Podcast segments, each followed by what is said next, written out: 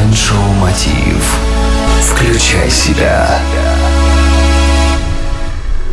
Спонсор проекта – натуральные средства для поддержания мужского здоровья «Крокотао». Возобновляет сексуальную жизнь.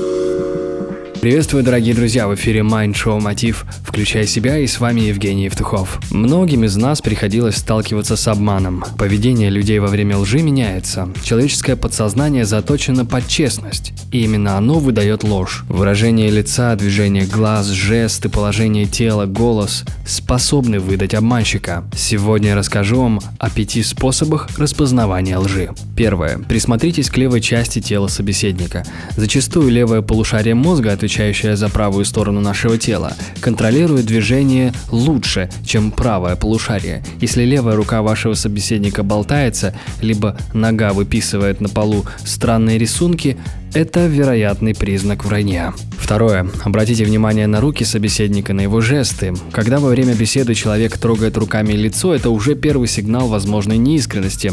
Закрывая рот рукой, собеседник подсознательно думает, как бы себя не выдать. По этой же причине он может коснуться носа. Касание уха свидетельствует о том, что человек уже сам устал врать. Беседа сквозь зубы также демонстрирует, что человек неискренен.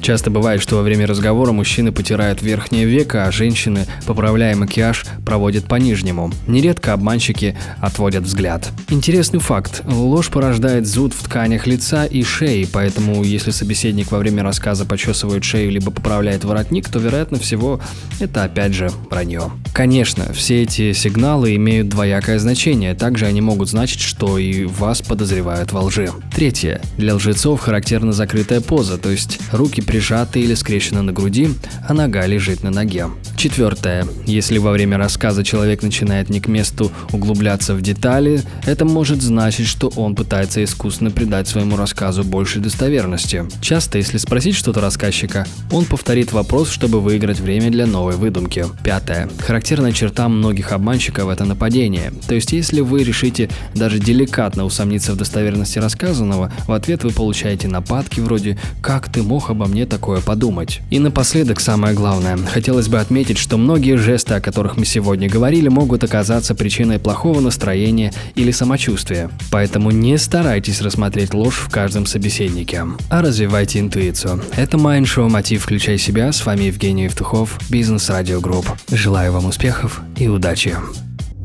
Простые ответы на сложные вопросы. Майншоу Спонсор проекта – натуральные средства для поддержания мужского здоровья «Крокотао». Реклама. Звони прямо сейчас 0800 505 105. Звонок бесплатный. Реклама.